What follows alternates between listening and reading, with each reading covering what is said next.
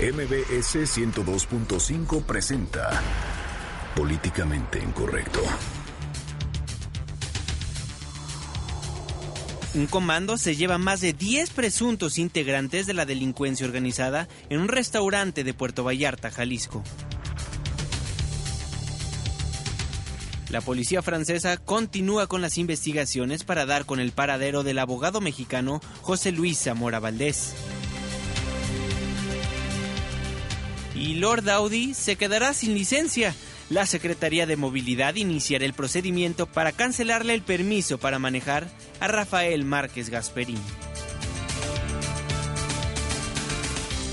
Los priistas fijan línea para retener la gubernatura del Estado de México y los 261 alcaldes perredistas se reúnen para diseñar una estrategia para frenar la violencia en sus municipios. En Twitter con el hashtag políticamente incorrecto y en mi cuenta personal, arroba Juanma Pregunta, estaremos al pendiente de todos sus comentarios. Y en estos momentos lanzamos la pregunta de esta noche. ¿Aumentará la violencia en Puerto Vallarta tras la privación ilegal de la libertad de más de 10 personas? Y México asegura su primera medalla en los Juegos Olímpicos de 2016. Bienvenidos, esto es Políticamente Incorrecto.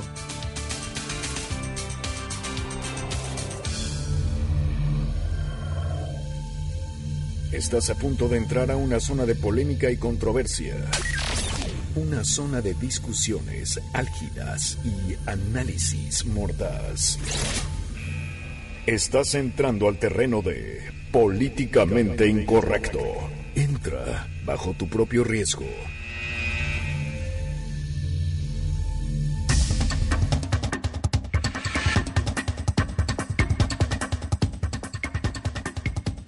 Muy buenas noches, 9 con 5 minutos. Le doy, la más cordial bienvenida a este su espacio políticamente incorrecto, la mesa de análisis y de opinión de Noticias MBS. Hoy 15 de agosto de 2016, inicio de semana, quincena, Irving Pineda. ¿Cómo están? Qué gusto saludarlos, mi querido Juan, mi querido Fer. Buen inicio de semana a todos. Qué bueno que andan por acá. Y pues sí, un lunes ya donde pareciera que se ve por lo menos que México va a ser tantita presencia en los Juegos Olímpicos de Río de Janeiro. Por lo menos una medalla llevamos asegurada.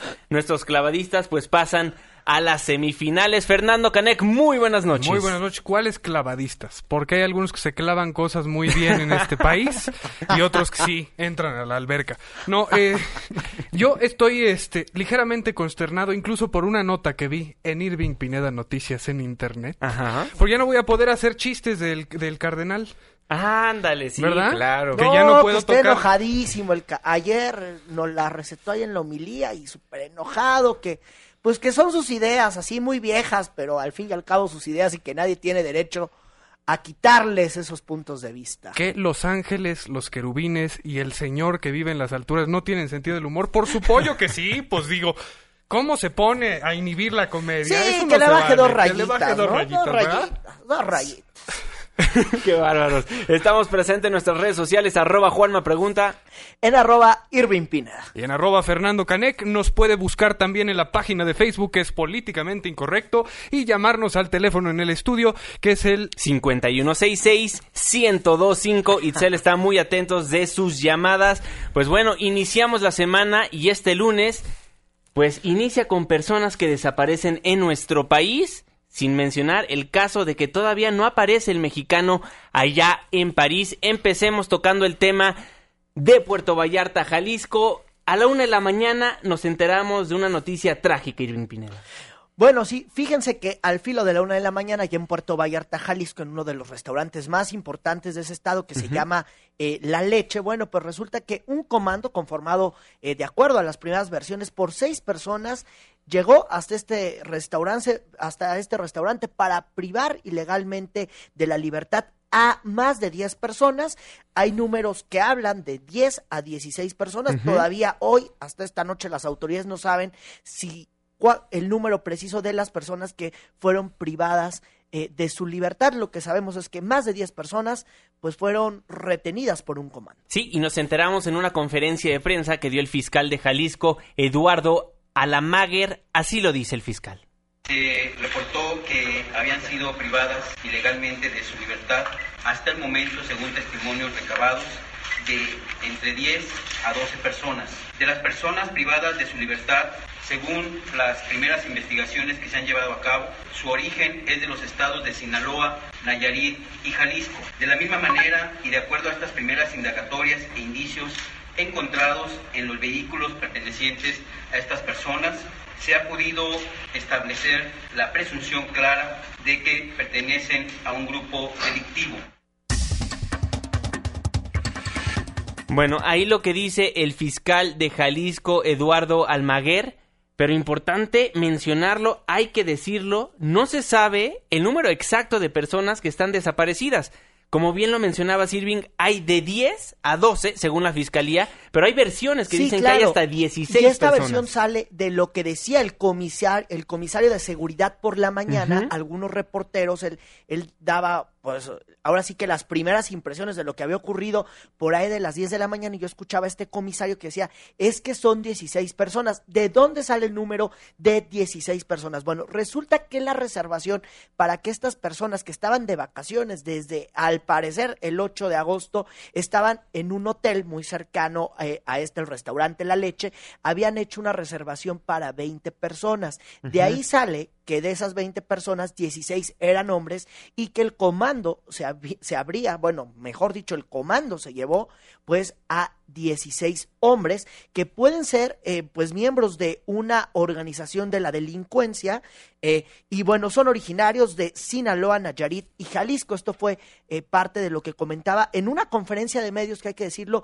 duró 12 minutos de Eduardo Almaguer, que es el fiscal de Jalisco, que se tuvo que desplazar eh, hasta Puerto Vallarta debido pues a la importancia de este hecho y a la preocupación que ocasionó por la mañana porque la noticia fue ampliamente difundida, tanto que ya hasta en medios internacionales pues ha robado cámara este lunes. Entonces, Exactamente. hasta la delincuencia organizada tiene convenciones en Puerto Vallarta, es a lo que vamos. Pues ¿o es que pareciera que sí, porque parte de estas versiones que decía Eduardo Almaguer es que estas personas habrían tenido pues una especie de cumbre y pues serían a lo que quiso decir, pero no quiso decir, pues a dos bandas rivales de la delincuencia organizada que opera allá. Entonces, bueno, pues es cártel de Jalisco Nueva Generación o es cártel de Sinaloa. Sí, no hay de otra, no hay de otra. Oye. Y hay que decirlo, los presuntos levantados también llegaron al restaurante en cinco vehículos diferentes, todos de lujo, y también los acompañaba un Challenger blanco lleno de escoltas, quienes al momento de llegar al restaurante, los, infil- los pues las personas que los levantaron, pues los hicieron deshacerse de las armas. Pero bueno, el fiscal de Jalisco por lo pronto ya dijo que ya va a haber una cooperación conjunta entre el Estado local, bueno, el Estado, la Policía del Estado y el gobierno federal, así lo dijo. Las investigaciones se están llevando a cabo en coordinación con la Procuraduría General de la República y con el apoyo de la Policía Municipal. De la misma manera, queremos establecer que la seguridad de los habitantes y de los turistas del puerto de Vallarta está garantizada Híjole, impresionante lo que está pasando en Puerto Vallarta, Jalisco, que hay que decirlo, hace mucho no escuchábamos de algo tan grave que haya sucedido en aquella parte del país. Claro, y sobre todo también los rumores que han surgido en torno a quién eran las 16 personas que estaban comiendo en este restaurante. Ha habido un sinfín de versiones que ninguna se ha podido comprobar, las autoridades no han podido comprobar, los medios de comunicación tampoco. Se hablaba, primero decían que de un empresario que se dedica a seguridad privada. Se habló en algún momento que era eh, una escolta de quien fuera gobernador de Jalisco, Emilio González Márquez, tampoco cosa que se ha eh, pues confirmado. Se hablaba de que era un empresario eh, de sinaloense, tampoco se ha comprobado y también eh, por ahí de las 11 de la mañana se hablaba de que uno de los que pudieran estar ahí eran hijos o por lo menos familiares del jefe del cártel de Sinaloa, Joaquín Guzmán lo era, el Chapo Guzmán, pero las autoridades y el fiscal de Jalisco, Eduardo Almaguer, desmintió esta información. De acuerdo a la información que nosotros tenemos establecida hasta este momento, con documentación que fueron localizadas en los vehículos, con la información de inteligencia que se está dando seguimiento a las diversas identificaciones, estados financieros, pagos, pagos de tintorería, compras en algunas tiendas y otro tipo de objetos, no tenemos acreditado hasta este momento fueran familiares de esta persona que te está refiriendo.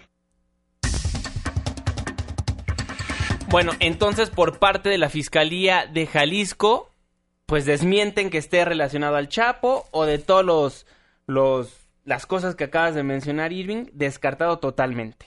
Descartado, pero aquí entonces esta noche no sabemos quiénes son. Ni cuántos. A ciencia cierta, bueno, ni cuántos ni quiénes son. A ver, no, no tenemos ni esa precisión, pese a que las autoridades, incluso policías federales, la Procuraduría General de la República, están colaborando en la investigación. No sabemos y tampoco, bueno, no podemos decir ni que es un plagio, ¿no? Exactamente, porque hay que decirlo, la familia de estas personas que fueron presuntamente levantados no han aparecido y no han dicho nadie nada al respecto, por lo que los medios de comunicación automáticamente, pues pensamos que tal vez son del crimen organizado. Definitivamente. Bueno, es lo que es la las primeras impresiones que tienen y esto lo hacen a raíz de la cantidad de, de pues de bienes materiales que tenían estas personas a la hora de la cena y por lo que habrían comprado en días anteriores. Desde el 8 de agosto estaban de vacaciones y ellos habían ido a algunas tiendas comerciales, algunas tiendas de conveniencia y de ahí deducen las autoridades que son que pudiesen ser miembros de la delincuencia organizada. Hasta el momento no sabemos si es un cártel opositor al cártel de Jalisco Nueva Generación. ¿Quiénes serán? Pues todavía no lo sabemos. Se perfila que mañana eh, haya una conferencia de medios con Eduardo Almaguer para ofrecer por lo menos un avance pues en las investigaciones. También hay que decirlo, en Puerto Vallarta, Jalisco, tú que has vivido por ahí, Juanma, pues hay muchísimas videocámaras, tenemos entendido que, se, que se han desplegado en, en, los últimos, en los últimos meses y esas videocámaras ya están pues siendo analizadas por la policía estatal. Pues definitivamente no tenían un plan all inclusive porque entonces sí estarían checaditos por el hotel. Ahí sí. Yo creo que tenían su propia casa. Pues no, creo que hayan ido a un hotel. Pues bueno, es que al parecer estaban hospedados en el Hotel Marriott, de allá. Pues bueno, tendremos pero bueno, Es que uno puede tener casa en Puerto Vallarta, pero, pero no tiene sala de convenciones. Digo, hay que aprovechar. Si va uno a Puerto Vallarta, pues hay que aprovechar los lujos. Hoy vengo cínico, perdón, hoy vengo cínico. 9 con 15 minutos, pues eso es lo que está pasando en Puerto Vallarta, Jalisco. Lo que sabemos, 10 a 12 personas están desaparecidas pues fueron levantadas presuntamente del restaurante La Leche, pero ¿se acuerda de la historia que le contamos hace algunos días del mexicano José Luis Zamora Valdés, quien también está desaparecido en París, Francia? Pues ya van muchos días y sigue sin aparecer. Tenemos en la línea telefónica de Políticamente Incorrecto a Beatriz Rodríguez Zapata, la prima hermana de José Luis Zamora. Beatriz, muy buenas noches. Hola Juan Manuel, muy buenas noches, ¿cómo estás? Muy bien, muchísimas gracias y muchísimas gracias por tomarnos la comunicación. Beatriz, cuéntanos, ¿qué se sabe de, del, del rescate de José Luis Zamora, tu primo? ¿Qué les ha dicho la embajada? ¿Siguen tratando de localizarlo? ¿Qué evidencias hay hasta el momento? Mira, por nuestra parte seguimos trabajando en, muy activamente en la campaña de arroba busco como te como bien me, me permitieron presentarla la, la, ocasión pasada que me entrevistaron. Sí. Estamos teniendo ahora mucho apoyo con París, incluso estamos, la gente se está involucrando que ellos solos están imprimiendo los carteles de mi primo y los están pegando en París. Y entonces estamos pues iniciando esa esa publicidad de que por favor quien tenga fotos poniendo carteles las suban y, y que se empiece a difundir de, de aquí estoy buscando a Pepe, ¿no? También, por otro lado, estamos muy contentos porque hoy la policía le comentó a mi primo Alberto, que es quien está allá en Francia, que, que ellos están alentados, que ellos están alentados porque han recibido evidencia de que efectivamente está bien y con esas pequeñas noticias y con esos pequeños detalles que la policía recibe, a mi primo directamente le comunican que, que hay posibilidad mucha de encontrarlo. Y pues sinceramente eso tiene a la familia muy contenta. Claro. Betty, te saluda Irving Pineda, muy buenas noches. Oye, y también importante la respuesta de los medios de comunicación galos. Hola Irving, sí, efectivamente, por ejemplo, ya hasta ahora tenemos 15 publicaciones en París directamente en medios impresos, siete radiodifusoras nos entrevistaron y en las páginas de, de toda esta semana, en las páginas de Internet y en Twitter, hemos aparecido. También tenemos el, el seguimiento tanto de medios nacionales, pero como mencionas, periodistas franceses le están siguiendo la campaña de arroba Busco a Pepe y también en Facebook hemos tenido un aumento bárbaro. En, en Busco a Pepe ya somos 2.700 personas que estamos intercambiando mensajes en continua comunicación para, para que mi primo aparezca. Y hay la, la esperanza ya con, con estos reportes que ha dado la policía francesa. Mira, como, como en otras ocasiones lo he platicado inclusive contigo, Irving, yo soy una mujer muy práctica, pero pero esto sí me sí me emocionó el saber que, que ya la policía sí está hablando que hay pistas y que y que pronto podemos em, pues encontrar a Pepe. Y eso también nos motiva mucho a, a todas las personas que nos siguen que no decaigamos ahora que al contrario que, que le metamos con todo a la campaña a la difusión porque si la policía está con esa con esa noticia puede haber alguien por allá en Francia que tenga datos de mi primo, los pueda hacer llegar y él regrese. Y permanece el apoyo de las autoridades consulares. Sí, también por parte del embajador se han mencionado otros tweets en los que nos apoya y pues bueno, estamos todos para adelante con esta campaña y con pedirle a, a las personas en París que por favor pongan los carteles y que por favor nos sigan en tanto en Twitter como en Facebook. Están como buscando a Pepe, ¿va? No, en Twitter estamos arroba busco a Pepe, Busco a Pepe, ujú. con el hashtag busco a Pepe y en Facebook busco a Pepe. Muy bien. Oye, Beatriz, preguntarte, Alberto Zamora, el hermano de José Luis, tu primo, es el único que está en Francia hasta el momento, ¿correcto? Sí, ahora son él y su novia quienes están allá. Fue lo que consideramos pertinente y de verdad que nos ha resultado muy bien por, pues vaya, por esta nueva noticia que tenemos por parte de la policía. De acuerdo, pues aquí en Políticamente Incorrecto estaremos muy al pendiente del caso de José Luis. Beatriz Rodríguez, te agradezco muchísimo por nuevamente tomarnos la comunicación. Muchas gracias y como siempre pedirles a todos que, que nos sigan en arroba busco a Pepe y en Facebook busco a Pepe. Excelente, Beatriz. Muchísimas gracias. Muy buenas noches. Cuídense, buenas noches.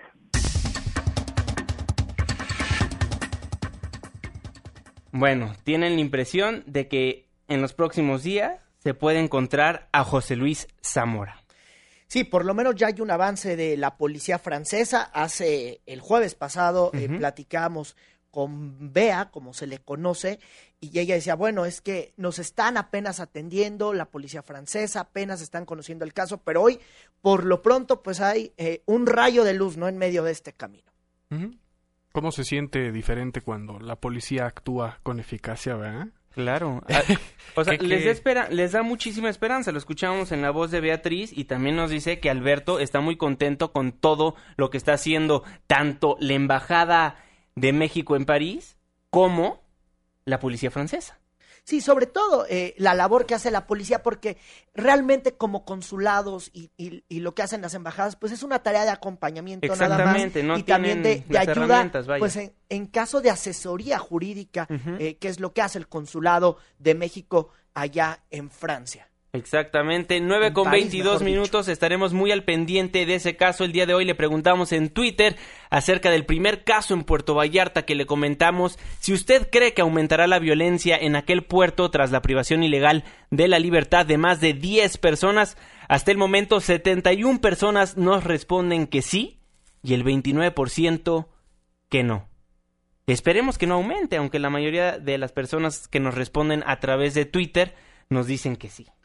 Pues sí, sobre todo porque se perfilará que habrá una batalla pues de cárteles. Exacto. pues Si ya lo es la, viendo, a ver, ¿no? si es la versión que dice el- eh, la Fiscalía de Jalisco, que son bandas de la delincuencia organizada, bueno, pues la teoría es que un, una banda de delincuencia organizada pues se llevó a los opositores, ¿no? Es posible que haya de- represalias, exacto. Claro. Pues ya veremos qué es lo que pasa aquí en Políticamente Incorrecto y en noticiasmbs.com estaremos muy al pendiente de estos casos. 9 con 23 minutos, vamos a un corte comercial y al regresar le contamos cómo se está viviendo las Olimpiadas por parte de la delegación mexicana allá en Río de Janeiro. Una pausa, Ah. ya volvemos.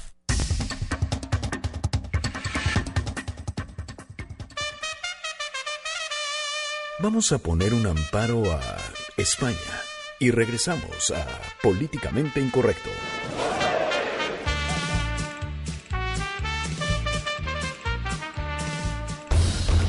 Síguenos en Twitter en arroba Juanma Pregunta. Regresamos.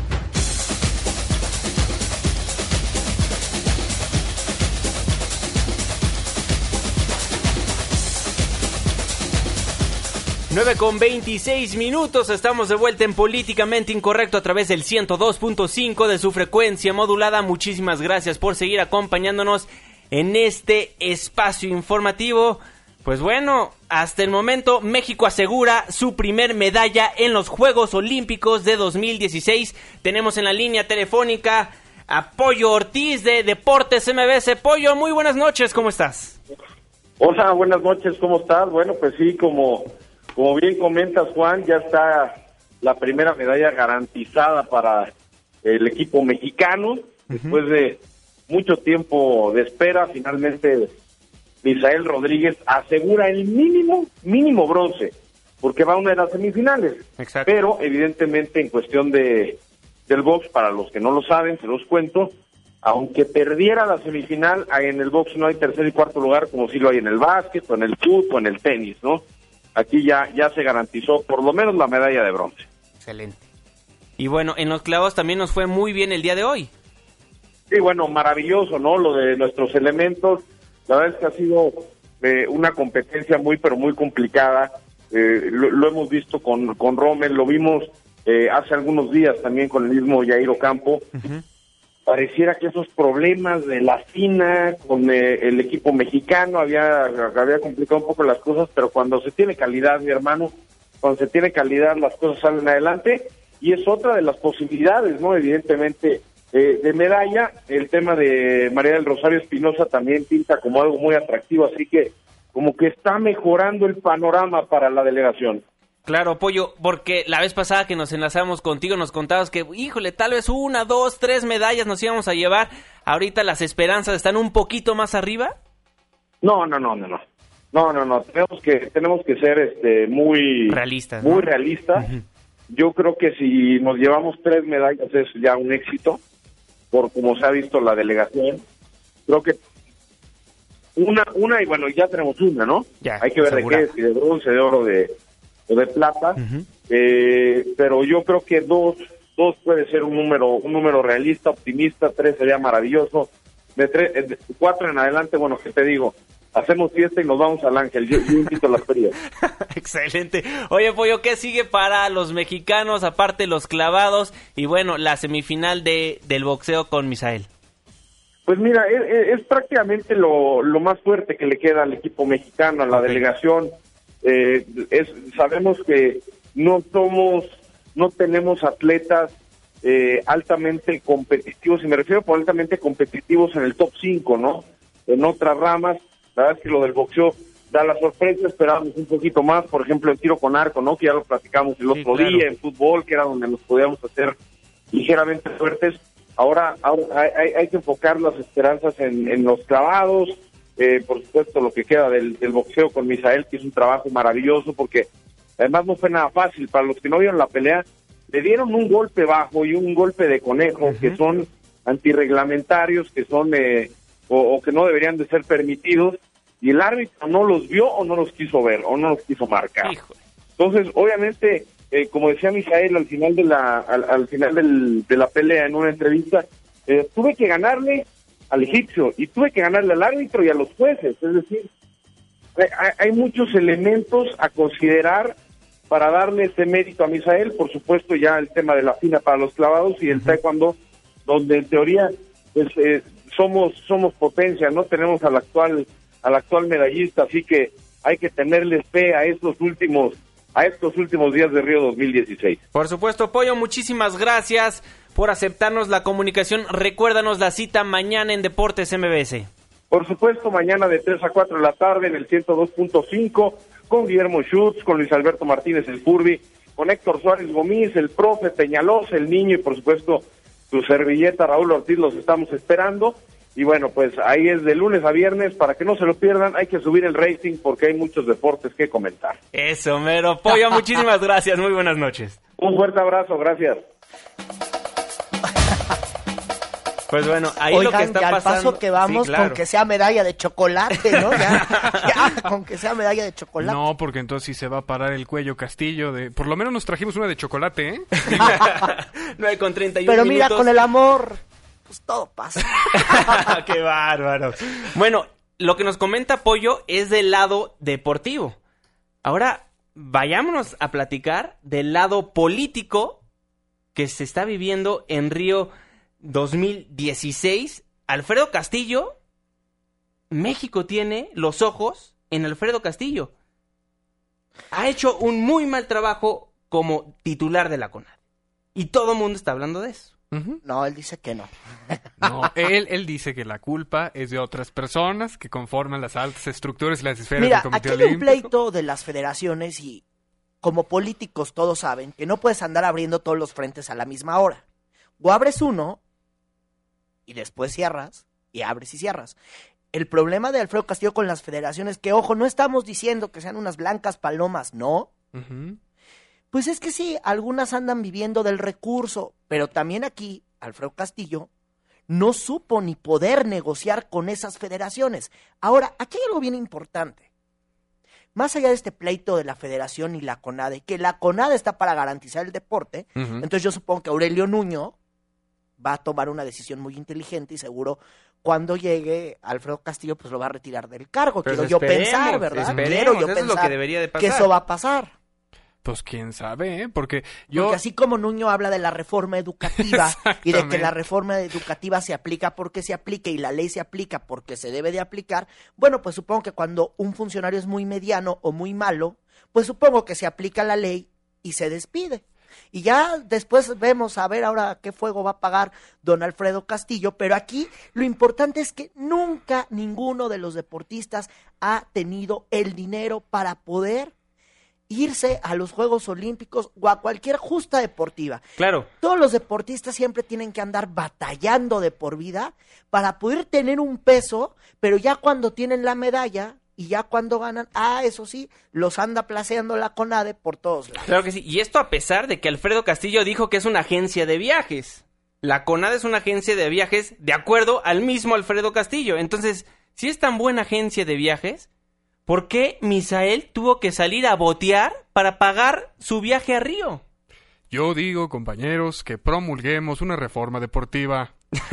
y sobre eso podamos construir este nuevo México deportista que todos necesitamos. Es que es lo Gracias. que va a pasar. Sí, claro, y es que eh, veíamos hace rato las imágenes de este chavo en el 2015, eh, cuando él estaban en todos los torneos de preparación para poder tirar los Juegos Olímpicos, cómo estaba pidiendo dinero en los camiones de Periférico Sur para poder llegar al Mundial de Qatar, ya que la CONADE le había retirado el apoyo a la federación. Ojo, está muy bien que les retiren el apoyo si es que estos se andan robando el dinero. Claro. Pero retirarle el apoyo nada más porque sí, y que, y que a esos deportistas no se les apoye, pues entonces también aquí tenemos varias preguntas. Si se les quitó el dinero a esas federaciones, ¿dónde está esa lana? Sí. Porque también los escándalos alrededor de que en Río de Janeiro, don Alfredo Castillo se llevó a la familia, ah, bueno, no a la familia, se llevó No a a la novia, se llevó a la novia, A la novia. y se llevó a muchos amigos que, que sí tienen puesto en la CONADE, pero que es lo mismo que vean las Olimpiadas desde el Canal 22 aquí, a que las estén viendo allá, porque seguramente no mueven ni un solo plato. Pero mira, además los antecedentes. En pasadas Olimpiadas, los mexicanos siempre figuraban en varias disciplinas. Porque por lo había men- más apoyo. Exactamente. O sea, aquí sí estamos hablando de un problema intrínseco de falta de administración de recursos para apoyar a los Mira, deportistas. yo ayer claro, lo leía. claro. Ya para que las cosas estén muy mal, es cuando el salvaje de Guanajuato opina que debe de renunciar. O sea, ya, ya es porque esto está muy mal, ¿no? Ya está No, muy dado al cambio. Ya ¿eso? cuando te da- ah, dice algo de ti el salvaje de Guanajuato es que ya te chupó el diablo, ya. Oye, pero aún así, eh, este, este pugilista Misael, eh, pues ha pedido y sostuvo, pues hay una conversación con una cadena de deportes, Juanma, donde él pide que no se deje de perder con todas estas broncas la fe en los mexicanos. Ah, yo creí que yo creí que la bonita costumbre de, de no apoyar al deporte mexicano. Vamos a escuchar. Que se vea que sí se puede y todavía quedan muchos mexicanos eh, que están compitiendo y aquí una, muestra de que sí se puede. Que vean que no me pierdo la fe, no nos pierdo la fe, aún quedan muchos competidores. La verdad que un saludo a todo mi querido Parral Chihuahua que han apoyado, siempre han estado conmigo y a mi madre que haga lugar para otra medalla. Que haga lugar para otra medalla. Y también dijo, las medallas después de botear saben mejor. Pues bueno, ahí las Lamentable. palabras de Misael. Estaremos muy al pendiente de cuál va a ser su resultado en la semifinal y posteriormente esperemos llegue a la final. Bueno, ahí lo que está pasando en Río de Janeiro 2016. 9 con 36 minutos. Nos vamos a una breve pausa comercial. No se vaya porque al regresar le contamos pues lo nuevo que está saliendo con Lord Audi. Una pausa. Ya volvemos. Opiniones controvertidas. Discusiones acaloradas. Continuamos en Políticamente Incorrecto. Porque tu opinión es importante, llámanos al 5166-1025. Continuamos.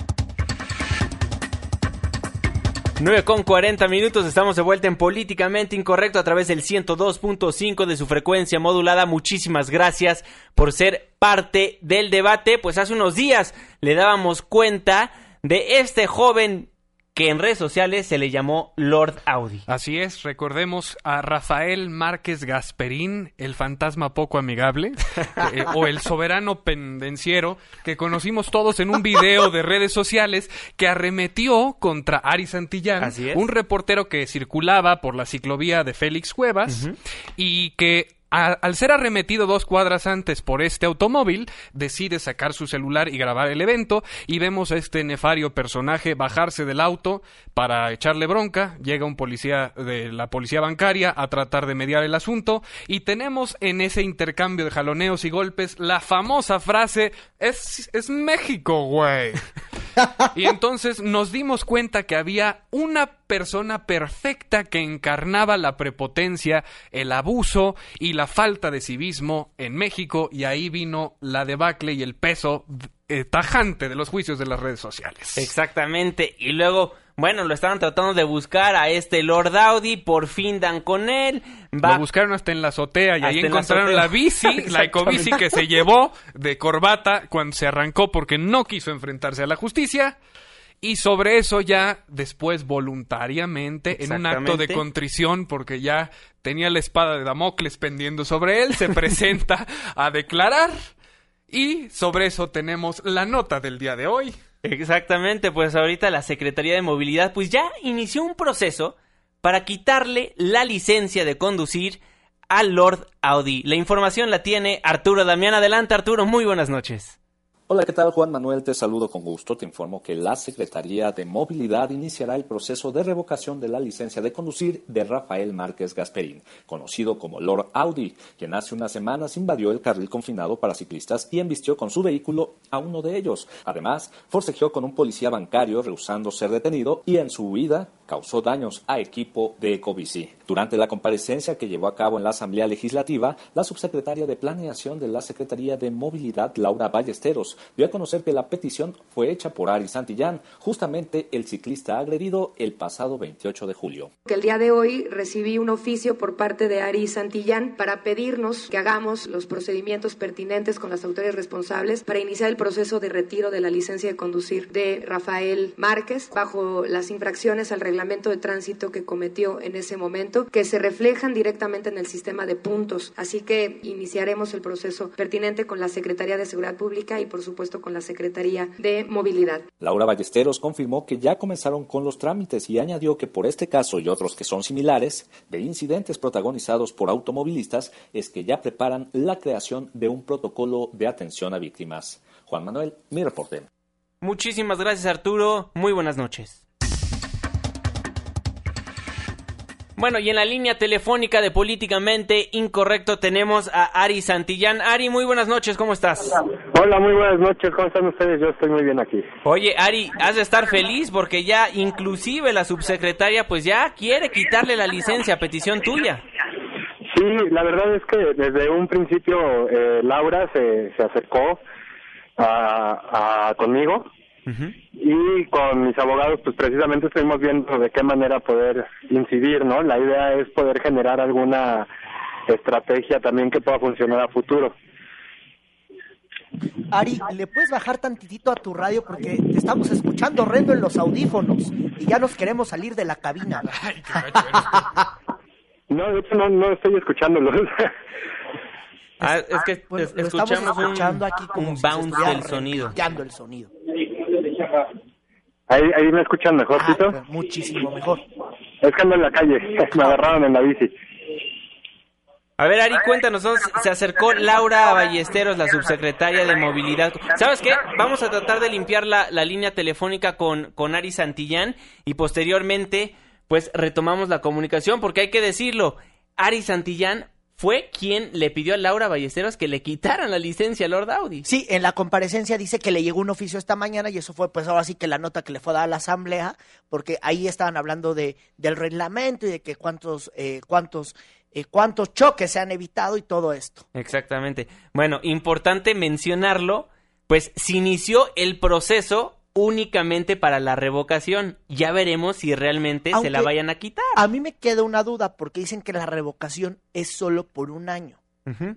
Que eso no, no lo han aclarado. A ver si ahorita Ari Santillán sabe un poco más, porque su- supongo que ya sostuvo una conversación ahí con Laura Ballesteros. Pero a ver, si está usando el automóvil como un arma, eso ya es para quitarle el uso del vehículo de por vida. Ya está en la vía telefónica Ari Santillán. Ari, ahí nos escuchas bien. Ah, perfectamente, ¿ustedes me escuchan bien? Oye, Ari, le mandaste entonces el oficio hoy a Laura Ballesteros y en el cual le pides que se retire la licencia a este Lord Audi.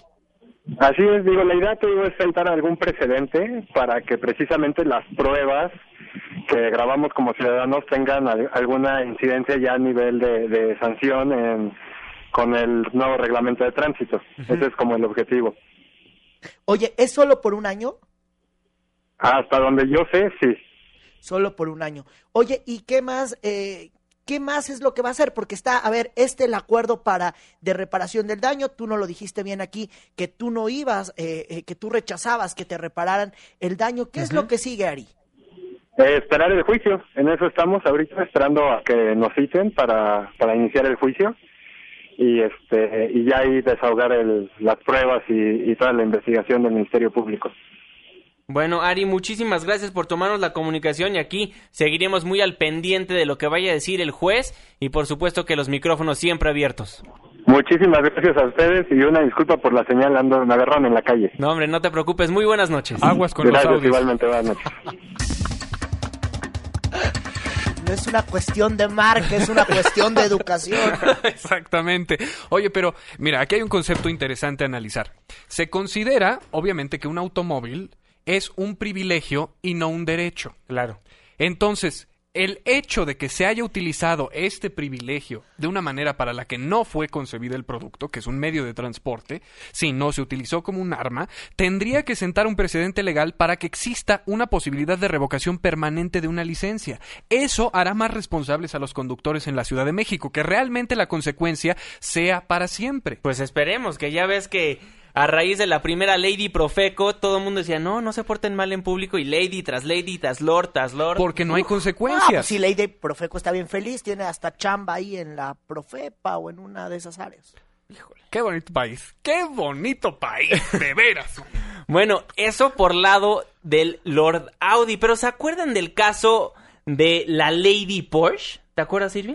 Sí, bueno, que data de 2015, no 2014. No, 14. 14, sí, ya es viejísimo de una señora que que arrolló a alguien allá en la colonia Roma. Bueno, resulta que este fin de semana nos enteramos que en la delegación Cuauhtémoc, bueno, el dueño de ese coche, pues eh, fue hallado, asesinado, eh, al parecer, bueno, pues eh, fue un ajuste de cuentas desafortunado. Este señor tenía acusaciones, inclusive de clonar tarjetas de débito. Y bueno, pues ahí el, el final, pues infeliz, ¿no? Claro, por supuesto. Bueno, 9 con 48 minutos. Ahí el bloque de los lords de nuestro país. Vamos a un breve corte comercial y al regresar, pues platicamos de otros lords, los políticos, qué está pasando en la agenda política mexicana. Se lo contamos después del corte.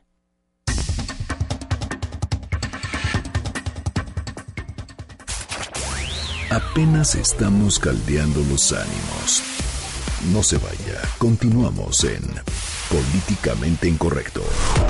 ¿Quieres escribirnos más de 140 caracteres? Hazlo. Incorrecto arroba mbs.com. Continuamos. Niños, por favor, entren al aula, que el varón lo está esperando para que comience la clase. Se acabó el recreo. Se acabó el recreo. Se acabó el recreo. Se acabó el recreo. ¿Dónde están los que me tiran que de arriba no lo veo? acabó el recreo. Se acabó el recreo. Se acabó el recreo. ¿Dónde están los que me tiran? y se acabó el recreo. Luego, ¿por qué no vengo al programa, eh? qué bárbaro, qué bárbaro. Oye, información en desarrollo cuando son las 9 de la noche con 52 minutos, Irving Pineda. Fíjense que hace unos minutos hubo un conato de riña en el penal de Barrientos en el Estado de México. La información preliminar, e insisto, preliminar que tenemos hasta las 9.52 de la noche es un custodio lesionado. La imagen que estamos eh, viendo en vivo, eh, pues de personas que están llegando al penal de Barrientos para ver eh, a sus familiares si ocurrió algo o no.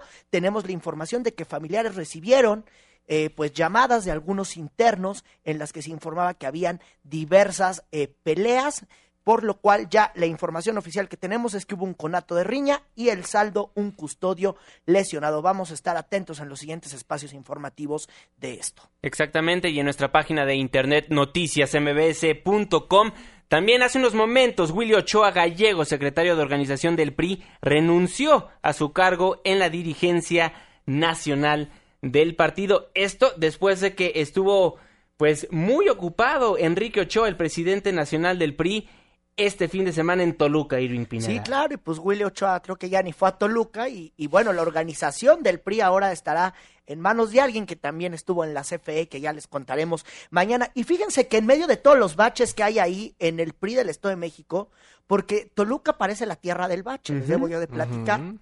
Sí, no, bueno, hubieran visto cómo quedaron mis zapatos ahora que fui a Toluca, bueno, bueno, bueno, no, no, ya no quiero contar porque desechos los zapatos de andar llegando eh, a, Toluca. Y bueno, ahí se reunieron consejeros priistas, consejeros estatales, les, les tomaron protesta, pues ahora sí que para fijar la línea en este el proceso para renovar la gubernatura del Estado de México, que si hay baches, pues seguramente pues nadie va a ir a votar, ¿no? Pero bueno, eh, les tomó protesta Enrique Ochoa, el presidente nacional del PRI. Esta dirigencia nacional hará del diálogo y del respeto a las diferencias políticas su principal herramienta para alcanzar acuerdos, para mantener la unidad y para ganar las elecciones en el Estado de México en el 2017. Debemos garantizar un gobierno que cumpla y un partido político de puertas abiertas a la sociedad. Uy, y mucho priista hubo ahí, llegó Aurelio Nuño, las selfies, como siempre. Ahí los no tienen como una bronca que siempre se quieren tomar la foto con su líder. Entonces llegó Erubiel Ávila, gobernador del Estado de México, Ochoa y Aurelio Nuño. De hecho, Enrique Ochoa y Aurelio Nuño llegaron juntos en una misma camioneta. Después, quién sabe cómo se fueron, desaparecieron. Y justo también ahí en esta reunión con los priistas, Enrique Ochoa adelantó que eh, los diputados de ese partido van a lanzar una iniciativa para evitar la violencia política de De género. Discutiremos en este próximo periodo de sesiones un paquete legislativo a nivel federal que después desdoblaremos a nivel estatal para eliminar en la ley la violencia política de género. Eso del frente priista. Ay, sí, ahora sí, ¿no? Nosotros los progres. No me frieguen, pues digo. No, que tapen los baches ahí que tienen al lado de su sede. Y O sea, muy molesto con los baches y No, A ver, ¿cómo puedes hablar de buen gobierno si afuera de tu sede tienes baches? O sea, neta, no se puede. O sea, neta, ¿no? Eso sí está grave. O sea, si no puedes tapar un bache, ¿vas a ir a pedir un voto? Es demasiado cinismo, demasiado. Bueno, y más allá de que si es vía primaria, secundaria y todas esas tonterías que siempre sa- sacan, ah. O sea, no nos importa a nadie, el chiste es que los arreglen. Pero bueno, pues el intercambio de votos en el Estado de México está chido. Uno obtiene cosas a raíz de ir a votar. Eso está bonito. Pues digo, que valga la pena. Si no, ¿para qué? Eso, eso del lado de los priistas y del lado del PRD, del lado del Sol Azteca, esta mañana se reunieron, se reunió la dirigencia perredista con los alcaldes de, de nuestro país, que son abanderados por el PRD. Y bueno, al respecto habló Alejandra Barrales, porque se acuerdan, pues que cada tres meses, cada mes están matando a tres alcaldes en nuestro país. Entonces, pues están armando una estrategia y esto es lo que comenta la presidenta del Sol Azteca. Nosotros no estamos pensando en escoltas ni en, ni en policías, estamos eh, pensando en la forma en la que de manera institucional esto se pueda, se pueda revertir, conocer qué es lo que tiene el gobierno planteado para estos municipios.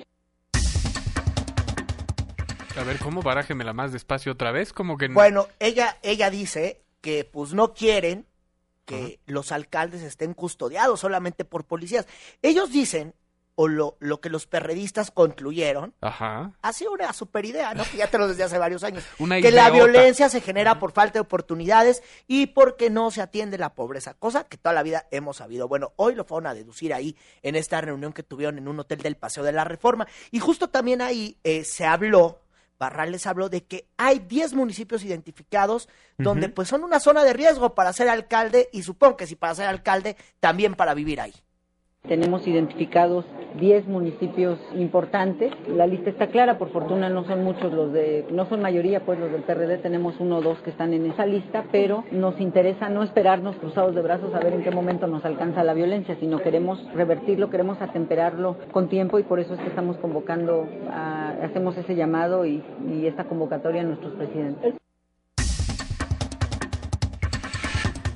Pues bueno, ahí lo que piensa el PRD a voz de la presidenta del Sol Azteca, Alejandra Barrales, pues ahí la estrategia, esperemos funcione. Claro, porque los que ya se dedican al crimen organizado van a cambiar su perspectiva de dedicarse a eso cuando la sociedad mexicana cambie, cuando hay oportunidades, cuando, o sea, es, es, eh, ¿dónde les puedo vender una varita mágica? Porque creo que están a punto de comprarla y yo quiero aprovechar ese O negocio. sea, tú ya quieres hacer el negocio. Pues sí. Oye, digo. y fíjate que los que van a necesitar venirse acá a laborar o darles chamba, pues son varios de, de que, que estaban con Miguel Ángel Mancera en este también gobierno perredista, el del jefe de gobierno Ajá. capitalino Miguel Ángel Mancera, Javier González Garza, jefe de la oficina eh, de Miguel Ángel Mancera, dejó el cargo luego de que le pidieron su renuncia, la separación del Güero Garza, le dijeron que era porque el gobierno capitalino debía dar una imagen diferente. También Juan José García Ochoa, que hemos platicado con él, pues varias veces aquí nos tomó la llamada, pues ya no nos la va a tomar porque ya también le quitaron el cargo. Pues sí, poco a poco ya están limpiando la casa, ajá, Ajá, en sí. el gobierno de la Ciudad Yo te de puedo México. decir quién quiere la ciudadanía de la Ciudad de México que renuncie. ¿eh? Yo, yo sé quién, hay un nombre ahí.